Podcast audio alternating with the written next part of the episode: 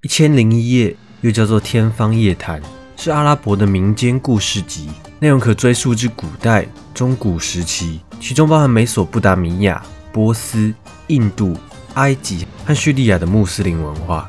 故事从头到尾都表现出对探索还有发明的兴趣，充满着冒险与新奇，以及对于未知的渴求，对成就伟大事物的渴望。对我来说，《一千零一夜》或者说《天方夜谭》。可以说是个既熟悉又陌生的名词，因为我听过这些名字，但却不知道具体的内容是怎么样的。在我看过一些内容后，发现其实故事相当有趣。那不如我就来和观众们一起来探索《一千零一夜》的秘密，来场天方夜谭的冒险吧。故事得先从这里说起。从前，从前有两兄弟，兄弟两人呢都是国王，分别是哥哥拉雅王与弟弟萨曼王。有一天，哥哥拉雅王很想念弟弟，于是就派了大臣去请他过来。弟弟萨曼王收到消息，开心极了，立即就开始准备马和骆驼，还有这趟旅程的用品。但是就在出发的前一晚，发现妻子竟然在与一个厨工亲热。萨曼王哭了，之后又变得愤怒：“我可是国王，是统治者呢，他怎么可以这样对我？”于是二话不说就处死了这两个人。萨曼王来到哥哥家，这个不光彩的秘密一直埋在心中。吃不下饭，也睡不着觉。哥哥拉雅王认为打猎或许可以让弟弟开心，可是弟弟并不想去，于是哥哥就自己去了。就在萨曼王悲伤的时候，意外又来了。那是什么？他的嫂子和侍女大摇大摆地走过花园，在经过萨曼王的窗前停下，近到他可以看见仆人中多的是男男女女。而厉害的来了，这些男男女女不仅互相亲吻，还勾缠着身体，可吓人了。原来他的嫂嫂比他的妻子还糟糕。看完眼前的景象，萨曼王不再觉得自己是最悲惨的人了。当天晚上，他不仅吃了饭，还好好睡了个觉。哥哥拉雅王回来后，发现弟弟恢复了，就问：“你之前是怎么了？”弟弟萨曼王不想回答，但是哥哥却一直想知道。于是弟弟就把自己妻子做的事告诉了他，并说了背叛自己的下场。拉雅王倒抽了口气说：“好吧。”那说说你后来是怎么恢复的吧？弟弟萨曼王还是不想回答，而哥哥拉雅王就是那种锲而不舍、好奇心又很重的人，还是想知道发生了什么事。于是萨曼王就把嫂子的事告诉他，哥哥拉雅王惊呆了，但非要亲眼看到不可。于是随即宣布他们要再出去打猎，而且立刻就动身。不过他们俩却偷偷跑回来，果然暗中看到皇后和她的仆人又在嬉耍玩闹。拉雅王痛苦地拉扯自己的头发，心想：果然没有一件事情是靠得住的。他不想要过这样的生活了。于是两兄弟决定去流浪，除非遇到比他们更不幸的人，不然就不回家。就这样，兄弟两人的彼岸之旅就此开始。走着走着，在一个岸边停下来休息，突然间听到水面传来一声怒吼，于是赶快躲到一棵树上。一个巨大的恶魔精灵窜出水面，它跟石柱一样高，跟骆驼一样厚实。头上顶着一个玻璃箱子，箱子有四把锁。精灵把箱子打开，然后拎出一个女人。在古代伊斯兰教的文化中，他们很喜欢四这个数字，例如听四种乐器组合出的音乐，闻四种鲜花的香味，还有娶四个老婆等等。回到我们的故事，精灵说：“美丽的妻子啊，我想睡觉了。”精灵把头枕在他的大腿上，打呼声甚至可以把地面撼动。女人看到了树上的兄弟，非要两兄弟跟他一起在地上打滚，并要求他们把戒指交给他。两兄弟各给了他一个戒指。女子把钱包打开，各式各样的戒指琳琅满目。女子说：“精灵睡觉的时候，我就会去找其他的男人，他们每个人都送了我一个戒指，这就是把我锁起来的下场。”两兄弟一听就逃走了。天哪，怎么世界上的女人都一个样？于是他们发誓再也不结婚了，赶快跑回家。哥哥拉雅王处死了妻子和他的仆人。此时，他突然想起箱子里那个美丽的女人，心因此揪在一起。他不想要有妻子所带来的痛苦，但是又需要有个妻子，因为他们认为夫妇之间的爱能帮助凡人更接近全能的阿拉。于是就在当晚，他发了一个毒誓：从此之后，他每天都要娶一个女人，这些女人必须是处女，然后在第二天早上再把她们处死。因此，大臣每天都要为拉雅王找新的处女，凡是被娶进门的，隔天全都被处死了。他们的父母当然很伤心啊，因为他们都不是坏人。就这样，王国里原本欢喜的气息都消失了。而大臣有两个女儿，一个叫沙赫扎德，一个叫杜雅扎德。沙赫扎德多才多艺，了解历史的教训，有着更开阔的心胸。他看着每天都要送命的女孩子，看到那些父母亲的哀痛，心都碎了，说着：“父亲，我愿意嫁给拉雅王，我要救这些人，不然就是要为了救他们而死。”大臣开始跟他争论，但是沙赫扎德却坚持着，这搞得大臣很不爽。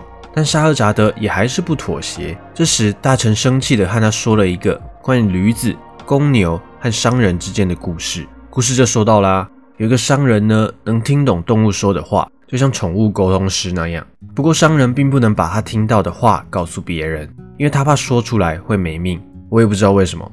有一天，他听到公牛对驴子说：“你真幸运，能够住在打扫过的旧房。”有清凉的水喝，有筛过的大麦吃，唯一的工作就是载商人去办事。可是我呢，成天拉着犁耕种，喝着泥巴水，吃脏豆子，睡在脏兮兮的地方。驴子说：“我就偷偷告诉你吧，你就不要乖乖听话，然后躺下来，嗯嗯啊啊的叫着。”于是从此之后，公牛就动也不动了，它不吃东西，躺在地上。但商人已经料到会这样。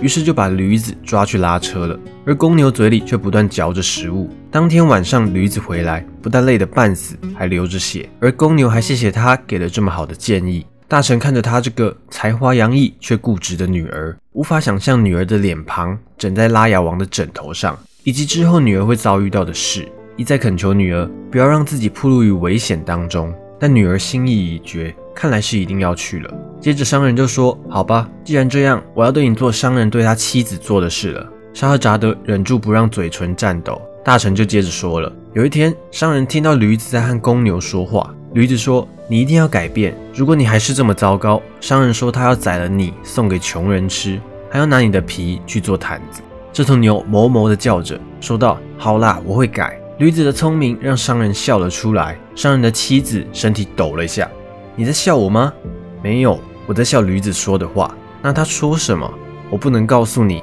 因为我会死。”可是这女人非常坚持，商人也没办法。不过在说之前，他已经准备好要死了，甚至还写了一封遗嘱，又向所有人道别。而就在这个时候，他听到他的狗和公鸡在说话，公鸡一直都在追赶母鸡。狗责骂他：“商人都要死了，你还在玩耍。”公鸡嘲笑说：“商人是个傻瓜。我驯服这些母鸡用的是蛮力，我只有一只，而母鸡却有许多只。他只有一位妻子，然后他的妻子却赢了。他应该要驯服妻子的。”于是商人立刻跟妻子争执，直到他说再也不想知道驴子说了什么为止。商人没有说出来，所以也就不用死了。尽管如此，听完故事的沙赫扎德还是坚持要去。在离家之前。他告诉妹妹杜亚扎德说：“晚上我会找你来，妹妹，你必须找个适当的时刻要我说故事。”杜雅扎德含泪点点头，表示同意。当天晚上，拉雅王带着沙赫扎德到皇室寝宫时，他告诉国王说要和他的妹妹道别。于是国王就叫人把妹妹杜雅扎德找来，并让她缩在他们的床底下睡觉。半夜，杜雅扎德醒来说：“姐姐，如果你不困。”可不可以说个故事给我听？说说那些奇妙的故事，好打发时间到天亮。到了那时，我就必须和你道别了。沙赫扎德转头看着国王说：“可以吗？”国王醒了，为何不让他的新娘在生命的最后称心呢？点了点头。于是沙赫扎德就开始编故事。他慢慢的编，在每个细节上徘徊，谨慎的说出每个字，好像那是他的遗言一般。故事就开始说了。有一天，有个富有的商人骑马去远方。回家的路上，在一处泉水旁坐下，还吃着野枣。突然间，一个精灵出现，好高好高，高到头都伸到云层里，且手拿一把巨剑，说道：“你杀了我的儿子，站起来，我要杀了你。”商人否认，说他根本没做这件事。可是精灵却坚持。原来，商人刚刚吃野枣的时候，顺手把枣核丢在了地上，打中了精灵正在走过的儿子，把他打死了。野枣是一种果实，是中东一些国家的重要出口农作物，在阿拉伯神话中具有重要地位。吃起来甜甜的，比红枣大上两三倍，营养价值高，有着沙漠面包的外号。精灵接着说：“现在你非死不可。”商人求他大发慈悲，但精灵当然不愿意啦。商人想用念诗来软化精灵的杀心，但精灵却还是举起剑来。于是商人请求精灵准许他回家把事情安排一下。他需要时间去处理所有事情，发誓新年过后就会回来。精灵答应了。商人的家人为他即将面对的厄运哭泣，商人开始分发财产，指定小孩的监护人，然后骑上马，怀里放着他的裹尸布，开始前往精灵的果园，并在新年的第一天到达那里。他坐在地上等。这时，有个德高望重的老者用绳子牵着一只羚羊走过。长者问商人在等什么，商人就把自己的事情告诉他。长者听到商人遵守诺言回来，下巴都要掉下来了。没有多少人会这么守信用的。于是他就和商人一起等，看看接下来会发生什么事情。两人在说话的时候，又来了一个长者，后面跟着两只黑狗。这位长者问他们为什么坐在那里，带着羚羊的长者就告诉他商人的故事。说商人怎样遵守承诺回来，准备让精灵杀了他。带两只黑狗的长者盯着商人看，这么守信用，简直让人难以相信。于是他发誓不离开，直到亲眼看到这场闹剧怎么结束为止。于是他就坐在两人旁边，三个人一起聊着天。这时候又来了一个长者，身旁跟着一头骡子。听到他们为什么坐在那里以后，也坐了下来，也发誓一定要看到精灵怎么处置商人，才要离开。空气瞬间变得灰蒙蒙，就在一瞬间，他们坐在一片晨雾中，脚下的地面也晃动起来。巨人精灵出现，说着：“准备受死吧。”然后三个老人就一起哭了起来。羚羊眨着眼，两只黑狗嗷嗷叫，骡子在原地重重地踏着蹄子，商人则全身颤抖。此时，拂晓穿透窗子，沙赫扎德陷入沉默，害怕地抖动着，就像他故事里的那个商人一样。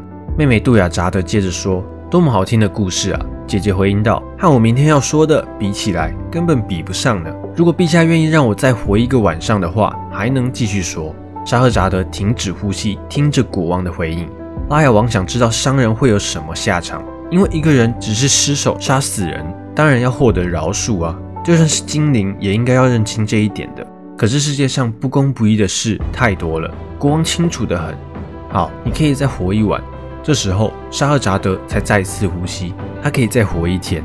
他大口吸着气。就这样，第一页过去了。